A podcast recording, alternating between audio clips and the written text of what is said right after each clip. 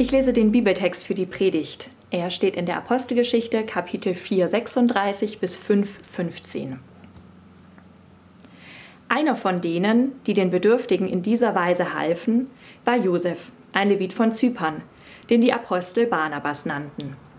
Barnabas bedeutet, der, der andere ermutigt.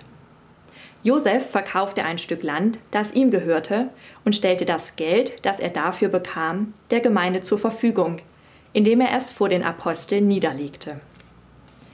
Auch ein Mann namens Hananias und seine Frau Sapphira verkauften ein Stück Land, und Hananias stellte der Gemeinde einen Teil des Erlöses zur Verfügung.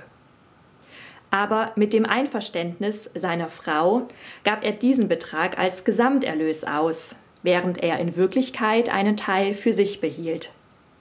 Als er das Geld vor den Aposteln niederlegte, sagte Petrus zu ihm, Hananias, warum hast du dein Herz dem Satan geöffnet und dich von ihm dazu verführen lassen, den Heiligen Geist zu belügen? Warum hast du uns verheimlicht, dass du einen Teil vom Erlös deines Grundstücks für dich behalten hast? Niemand hat dich gezwungen, das Land zu verkaufen, es war ja dein Eigentum. Und nach dem Verkauf stand es dir frei, mit dem Erlös zu machen, was du wolltest. Was hat dich nur dazu gebracht, so zu handeln? Du hast nicht Menschen belogen, sondern Gott. Als Hananias diese Worte hörte, brach er tot zusammen. Es war ein Ende, das bei allen, die davon erfuhren, tiefes Erschrecken auslöste. Einige junge Männer unter den Versammelten traten zu dem Leichnam, wickelten ihn in ein Tuch und trugen ihn hinaus, um ihn zu begraben. Nachdem etwa drei Stunden vergangen waren, kam die Frau von Hananias. Sie wusste nichts von dem, was geschehen war. Sag mir, fragte Petrus sie, ist das der volle Betrag, den ihr für euer Grundstück bekommen habt? Ja, erwiderte Sapphira, das ist der volle Betrag. Da sagte Petrus zu ihr, Warum seid ihr beiden übereingekommen, den Geist des Herrn herauszufordern? Hörst du die Schritte vor der Tür? Die Leute, die deinen Mann begraben haben, kommen gerade zurück. Sie werden auch dich hinaustragen. Im selben Augenblick sank Sapphira zu Boden und starb, und als die Männer hereinkamen, sahen sie ihren Leichnam zu Petrus Füßen liegen. Da trugen sie sie ebenfalls hinaus und begruben sie an der Seite ihres Mannes. Eine tiefe Ehrfurcht vor Gott ergriff die ganze Gemeinde, und genauso erging es allen, die von diesem Vorfall erfuhren. Durch die Apostel geschahen unter dem Volk zahlreiche Wunder und viele außergewöhnliche Dinge. Alle, die an Jesus glaubten, trafen sich regelmäßig und einmütig in der Salomo-Halle. Von denen jedoch, die nicht bereit waren, an ihn zu glauben, wagte keiner, in engeren Kontakt mit ihnen zu treten. Aber jedermann sprach mit Hochachtung von ihnen, und die Gemeinde wuchs ständig. Scharen von Männern und Frauen kamen zum Glauben an den Herrn, und überall, wo Petrus hinkam, trug man die Kranken auf die Straße und legte sie dort auf Betten und Matten in der Hoffnung, dass wenigstens sein Schatten auf den einen oder anderen von ihnen falle.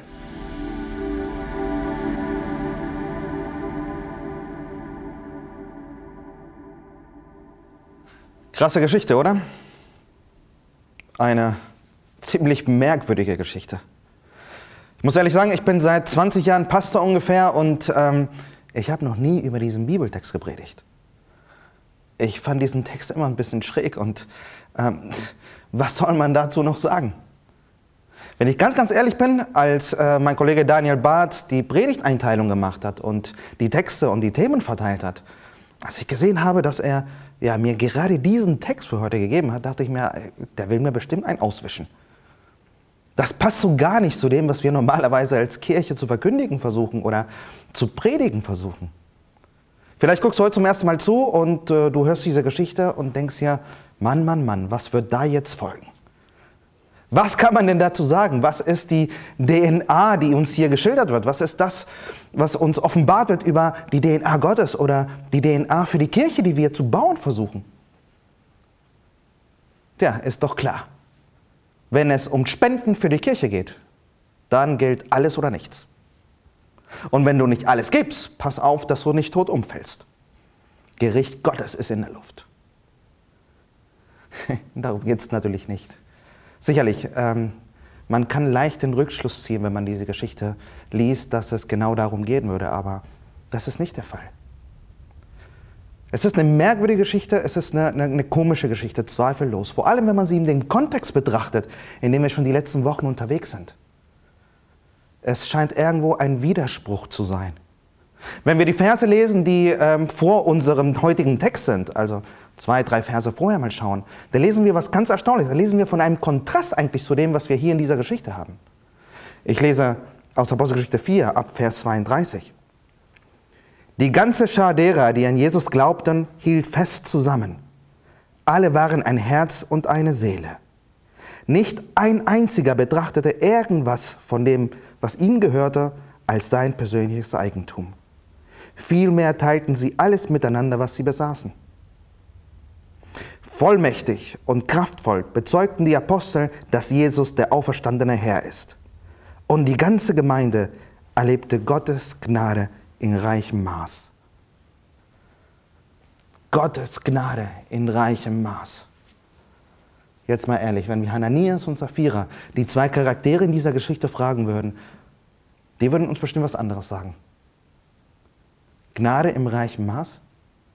Die Geschichte ist doch ein bisschen schräg. Die geht in eine ganz andere Richtung. Total ein Widerspruch zu dem, was wir am Ende von Kapitel 4 lesen. Von Gnade ist hier eigentlich wenig zu spüren. Heute wollen wir hier hineinschauen in Kapitel 5 und ähm, vielleicht gibt es nicht allzu viel, was wir über die DNA von Kirche sagen können. Dennoch, hier steckt unheimlich vieles, was interessant ist. Heute werden wir auch wieder nur einen großen Aspekt betrachten, einen zentralen Aspekt, einen Aspekt, der etwas über die DNA Gottes verrät. Die DNA Gottes. Ich kann mir vorstellen, wenn du zum ersten Mal zuschaust, wenn du vielleicht zufälligerweise reingeklickt hast äh, in diesen Kanal, wenn du vielleicht nicht so lange zur Kirche gehörst, dann ähm, ist diese Geschichte so schräg und vielleicht ein Grund, um zu sagen, wenn es alles oder nichts ist, dann lieber nichts.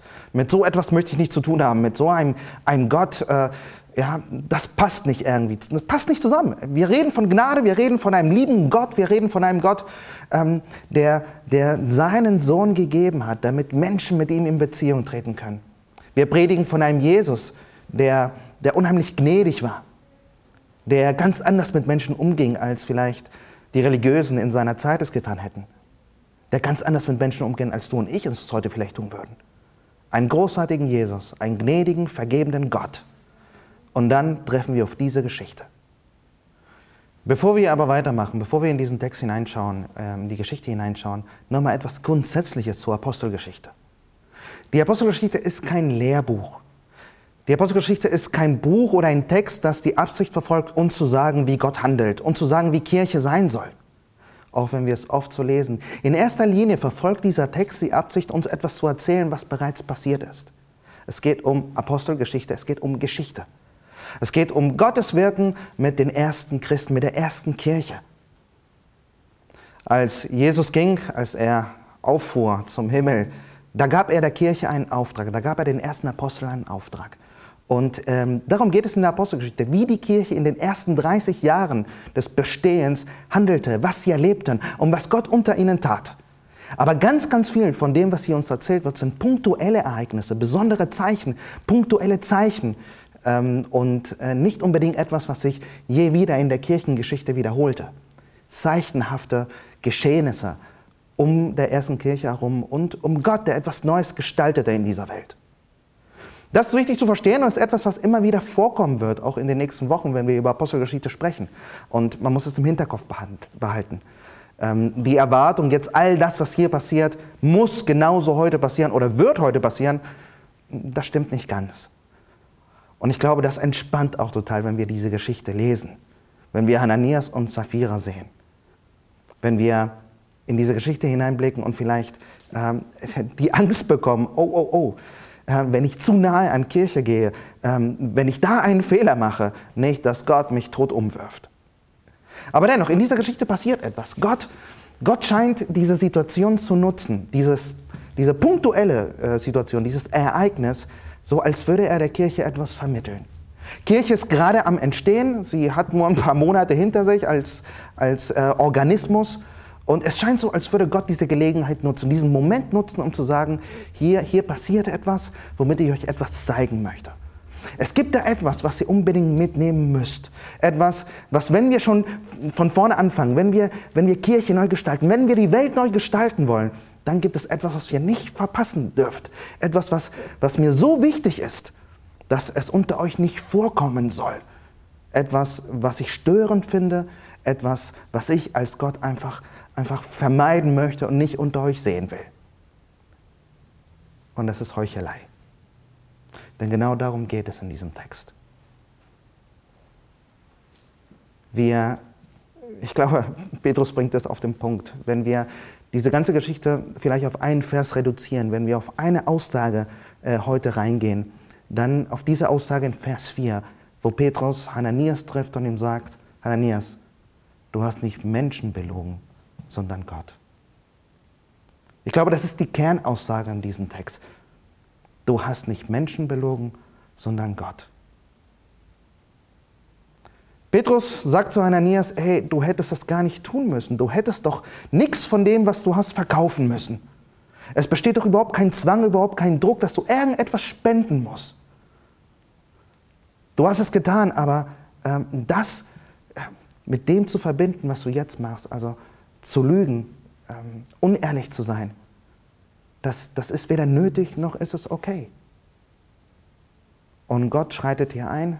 Ja, wir lesen es. Hananias und auch später seine Frau Sapphira fallen tot um. Wie gesagt, eine schräge Situation, aber dennoch so, als würde Gott ein Zeichen setzen wollen in dieser ersten Kirche. Ich glaube, wir dürfen in, in Hananias und Sapphira keine bösen Leute sehen, sondern Leute, die mit etwas kämpften oder in dieser Situation handelten, wie du und ich oft handeln so wie wir Menschen einfach sind. Vielleicht stand Hananias unter einem riesigen Druck, den Druck äh, vor der ersten Kirche, vor der ersten Gemeinde, ja, sich als großzügig zu zeigen, wie die anderen es taten. Vielleicht war das ein Druck von außen, der generiert wurde ähm, und, und er konnte nicht anders als so tun, als ob. Als ob er genauso großzügig wäre, als würde er genauso viel geben wie die anderen oder viel mehr als die anderen, behielt aber einen Teil für sich und log. Ganz ehrlich, also wir kennen das aus, aus Religion und aus religiösen Gemeinschaften. Religion ist in der Lage, Druck zu generieren. Aber wenn wir den Kontext betrachten, dann, dann sehen wir, dass, dass alle ein Herz und eine Seele waren, dass unheimlich viel Gnade herrschte, dass ähm, die Stimmung irgendwie anders war. Ich glaube nicht, dass es der Druck der Kirche war. Vielleicht war es ein innerer Druck bei Hananias. Vielleicht hatte er das Bedürfnis, äh, etwas zu glänzen, angesehen zu werden. Beifall zu bekommen. Vielleicht war es ja, sein Bedürfnis, Menschen zu gefallen. Aber dennoch konnte er nicht alles geben. Tja, das, was hier passiert, das zeigt uns, das zeigt uns, dass Gott das Ganze aus einem ganz anderen Blickwinkel betrachtet. Ganz ehrlich, das, was hier passiert, ist dennoch schräg. Ähm, also, ja, er hätte das nicht verkaufen müssen, er hätte auch nichts geben müssen. Er hätte, er hätte auch nicht lügen müssen. Aber auch wenn, ist denn nicht Kirchenplatz für Vergebung? Ist nicht Kirchenplatz für Gnade? Ist Gott nicht ein gnädiger Gott? Hätte er das nicht vergeben können? Sicherlich. Also das, was Hananias hier tut, verdient doch keine Todesstrafe. Und trotzdem dieses Zeichenhafte. Ich glaube, es ist auch wichtig, in diesem Punkt ähm, auch nicht zu vergessen, dass Gott eine Ewigkeitsperspektive hat dass das Leben an sich nur ein paar Sekunden in Betracht, ja, im, im, im Bild der Ewigkeit ist und, ähm, und dass Hananias und Sapphira tot umfallen ja nicht unbedingt bedeuten muss, ähm, dass sie auf ewig verloren gingen. Vielleicht landeten sie in diesem Moment direkt im Himmel und trafen ihren Gott. Also da möchte ich gar nicht so tief reingehen, sondern ähm, einfach nur den Gedanken erwähnen, es ist hier keine, keine, vielleicht keine endgültige Strafe, kein endgültiges Gericht, was wir sehen, sondern eine punktuelle Situation mit einer Kernaussage. Ananias, du hast nicht Menschen belogen, sondern Gott. Und wenn es Gott, wenn es, wenn, wenn es etwas gibt, was Gott wirklich nicht mag, ist es unsere Heuchelei. Und das hört sich schräg an, aber Wenn wir zurückschauen zu dem, was wir von Jesus gelernt haben, wenn wir zurückschauen, was die Aposteln uns erzählen, wie Jesus war, dann sehen wir einen Jesus, der so gnädig war, der so liebevoll war, der Sündern mit Liebe begegnete. Er traf sich mit Prostituierten, mit Söldnern, mit all den Leuten, die moralisch ja, nicht angesehen waren in ihrer Gesellschaft, die, die abgestoßen waren. Und denen begegnete er mit unheimlich viel Gnade und Liebe. Aber die Frommen, die Religiösen, die, die sich für heilig hielten, die, die sich für bessere Menschen hielten, die, die nach außen hin unheimlich religiös und fromm wirkten, aber im, Inneren, im Herzen genauso Sünde hatten wie alle anderen, diese aber nicht, nicht anerkennen wollten. Mit denen ging er ziemlich hart um. Wenn wir ins Neue Testament hineinschauen, dann merken wir, dass Jesus so gut wie keinen Moment verpasst hat, um den Pharisäern, um den Frommen von damals einen Spiegel vorzuhalten. Während er, während er den, den wirklichen Sündern ja, äh, Menschen, die, die gebrochen waren und Menschen, die moralisch es echt versaut hatten, während er die umarmte, hielt er einen Spiegel vor jedem Frommen, der sich für etwas Besseres hielt, weil er ja vielleicht etwas besser lebte als die anderen oder das Richtige glaubte. Ja, sich für religiös hielt. Wir sehen im Leben von Jesus ein bisschen von dieser DNA, nicht ein bisschen, sondern voll und ganz die DNA Gottes, die wir auch jetzt in diesem Text so ein bisschen erkennen. Ananias und Sapphira fallen tot um, weil sie das Bedürfnis hatten, etwas zu heucheln. Und ich sage es nochmal, nichts, was du und ich nicht kennen. Das Bedürfnis vor anderen gut dazustehen, dass andere uns anerkennen, dass wir Wertschätzung von anderen bekommen. Das Bedürfnis vielleicht auch innerhalb der Kirche, uns äh, etwas geistlicher darzustellen, als wir es wirklich sind. All das ist total menschlich. Und in dieser Gelegenheit ist es so, als würde Gott sagen wollen, das ist etwas, was ich aber eigentlich gar nicht will. Und er nutzt diesen Moment für einen zeichenhaften, ähm, ja, für ein zeichenhaftes Handeln, das uns das widerspiegeln soll. Wenn es etwas gibt, was Gott nicht mag, ist es, wenn du so tust, als ob. Jesus hatte unheimlich viel Raum für die menschliche Schwachheit, er hatte unheimlich viel Vergebung und Gnade für all das, was in uns kaputt ist. Aber wenn es etwas gab, was er nicht mochte, ja, ist es dann, wenn wir Menschen so tun, als ob, als, als, als würden wir uns eine Maske aufsetzen, voller Unehrlichkeit, ohne zugeben zu können, dass wir tatsächlich im Innersten, in unserem Herzen genauso schwach sind wie alle anderen. Dass wir es genauso verbocken wie alle anderen. Und mal ganz ehrlich, wir haben nicht das beste Zeugnis in der Kirchengeschichte. Wir haben nicht das Beste äh, darzubieten, wenn es darum geht, äh, uns als heuchelfreie Zone zu deklarieren. Wenn wir sagen, dass unser Anführer Jesus Christus, dass der Gott, dem wir nachfolgen, dass das ein Gott ist, der Heuchelei nicht mag, dann sind wir wirklich nicht die Besten, äh, um zu sagen, wir hätten eine Geschichte, die frei davon ist. Ganz im Gegenteil. Die Realität ist, dass wir ganz, ganz oft etwas predigen, was wir nicht leben. Die Realität ist, dass wir auch in Kirche schon immer mit einer Maske rumlaufen, dass wir uns vor anderen abheben wollen, indem wir frömmer und geistlicher und moralisch besser sind als die anderen. Dass wir runterschauen und andere verurteilen, über andere richten. Danke Gott, dass wir nicht so sind wie die anderen, wie der Pharisäer es mal betete. Auch das ist menschlich. Und in dieser Geschichte will Gott uns zeigen, dass das eigentlich nicht vorgesehen ist als DNA der Kirche, denn das gehört nicht zu seiner DNA. Wenn wir uns fragen, wie wir Kirche gestalten wollen, wie wir DNA für unsere neue Kirche gestalten wollen, dann, dann ist das ein wichtiger Aspekt. Ich glaube, Gott kommt mit unserer Schwachheit klar. Und wir sollten mit unserer Schwachheit auskommen, klarkommen, ohne dass wir es brauchen, etwas vorzutäuschen, was nicht ist ohne dass wir es nötig haben, einander zu belügen und etwas vorzuspielen, was nicht ist. Ich muss nicht geistlicher sein als du. Ich muss nicht besser sein als du. Ich bin es vielleicht auch gar nicht. Ich bin es wahrscheinlich nicht. Nicht, weil ich einer der Pastoren bin, bin ich besser als irgendjemand. Ich bin genauso schwach, genauso zerbrochen und brauche genauso Gnade und zur Vergebung wie jeder Einzelne wie jeder von uns. Vielleicht guckst du heute zu und du gehörst nicht zur Kirche, aber seien wir mal ehrlich, wäre es nicht genial, zu einer Gemeinschaft zu gehören, wo wo du keine Maske aufsetzen musst? Wäre es nicht genial, zu einer Gemeinschaft zu gehören, wo du sein darfst, wie du bist? Wo du angenommen bist, so wie du bist? So war die erste Kirche gedacht. Alles, alles wurde ausgehalten. Jede Schwachheit wurde getragen.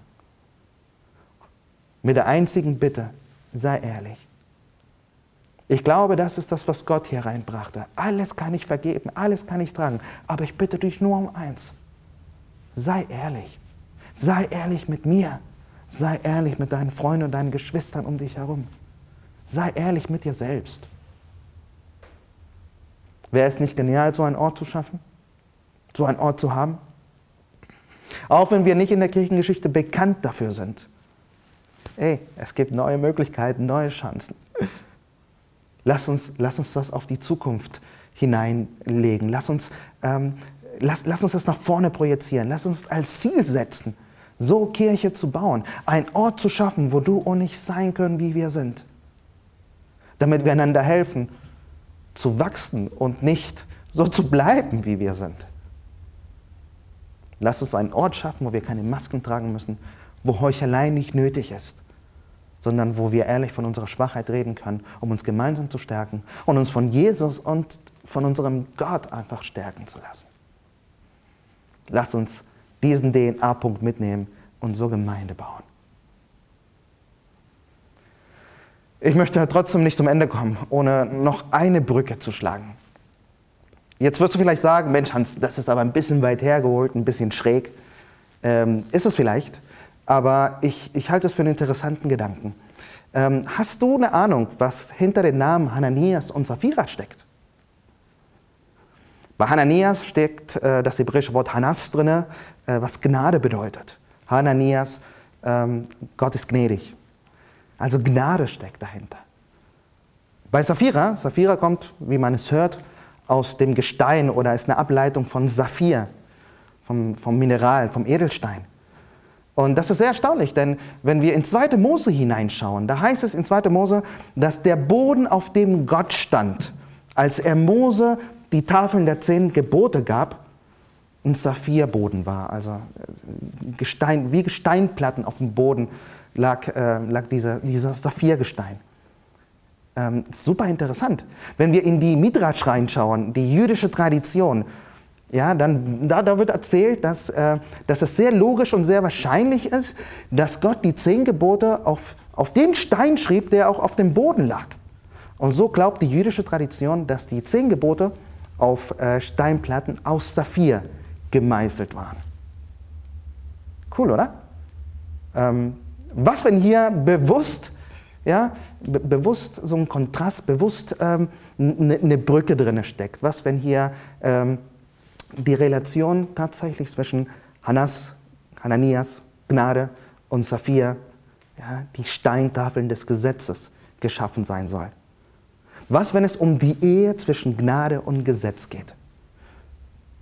Was, wenn die Botschaft der Geschichte vielleicht ist, uns darauf aufmerksam zu machen, dass das eine Ehe ist, die es in der ersten Kirche nicht geben sollte. So als würde auch nochmal Gott in dieser Geschichte darauf hinweisen, ey, da gibt es ein Ehepaar, da gibt es etwas, was zusammenkommt, was Heuchelei produziert. Wenn wir Gnade und Gesetz vermischen, wenn wir, wenn wir Evangelium und Gebote vermischen, dann schaffen wir etwas, was Heuchelei produziert und etwas, was vielleicht zum Tode verurteilt ist. Und tatsächlich ist es das Thema, was später nochmal in der Apostelgeschichte aufpoppt. Es ist das Thema der ersten Kirche. Es ist das Thema, was der Apostel Paulus so stark bekämpft. Es ist das Thema, womit die Kirche über Jahrhunderte lang kämpft. Es ist das Thema, mit dem wir vielleicht auch heute kämpfen. Dass es so, so natürlich für uns ist, äh, Gnade zu predigen, von Gnade zu sprechen, aber verbinden sie so schnell mit Geboten, mit, mit, mit Gesetz, mit dem, was ein guter Christ und ein guter Mensch auch tun muss und leisten muss. Wir verknüpfen sie mit unserer eigenen Werkgerechtigkeit, denn wir wollen gerecht werden durch unsere Leistung und das Gute, was wir tun. Paulus greift es auf und er sagt, wenn ihr Gesetz und Gnade vermischt, dann ist Gesetz nicht mehr Gesetz und Gnade ist nicht mehr Gnade. Denn entweder kommt man zu Gott und entweder führt man eine Beziehung zu Gott und entweder ist man mit ihm, weil man seine Gnade annimmt und die Vergebung zugesprochen bekommt durch Gnade, die Errettung bekommt durch Gnade, ein ewiges Leben bekommt durch Gnade. Oder du bekommst, weil du dich selbst verdient hast, durch dein gutes moralisches Handeln, durch deine gute Taten, durch dein Gutmenschsein. So als würde uns diese Geschichte nochmal einen Hinweis darauf geben, ey, das ist etwas, was nicht zusammengehört. Es produziert Heuchelei. Es ist zum Tode verurteilt. Wenn es etwas gibt, was wir auch in der zukünftigen Kirche, die wir sein wollen, nicht haben wollen, ist, ist das Konzept oder die Überzeugung, dass es darum geht, bessere Menschen zu sein. Dass du, dass du nicht gut bist, wenn du, ja, wenn du dich nicht gut benimmst. Ganz ehrlich, auch durch gutes Benehmen werden wir nicht gut. Wir brauchen jemanden, der unser Herz verändert. Wir brauchen etwas, ja, etwas himmlische Kraft dafür. Wir brauchen eigentlich jemanden, der alles von vorne macht, alles neu macht. Und das ist da genau das, was Jesus Christus am Kreuz tat. Und ja, wir landen wieder bei dieser Predigt bei Jesus. Ja, so wie jeden Sonntag. Wie könnte es anders sein? Denn darum geht es. Es geht nicht um das, was du tun sollst. Es geht nicht um Gesetzesleistung. Es geht nicht um Gebote einhalten. Es geht um das, was ein anderer für dich getan hat. Und was er dir in Gnade schenkt. Das sind Punkte für unsere DNA, ihr Lieben. Und wenn du heute zum ersten Mal zugeschaut hast und ähm, diese Geschichte genauso verwirrend fandst, wie ich sie finde, dann hoffe ich, dass du diese zwei Impulse mitnehmen kannst. Gott kann man nicht belügen. Und weißt du was, wenn es etwas gibt, was, was, was er sich wünscht, ist, dass du einfach mit etwas mehr Ehrlichkeit dich selbst betrachtest, die um dich herum, ja, und zu ihm kommst. Und wenn es etwas gibt, was er sich wünscht, ist, dass du verstehst, dass es nicht darum geht, dass du irgendetwas leisten musst, sondern um das, was er dir anbietet und er dir schenken möchte. In Jesus. Gott mit dir.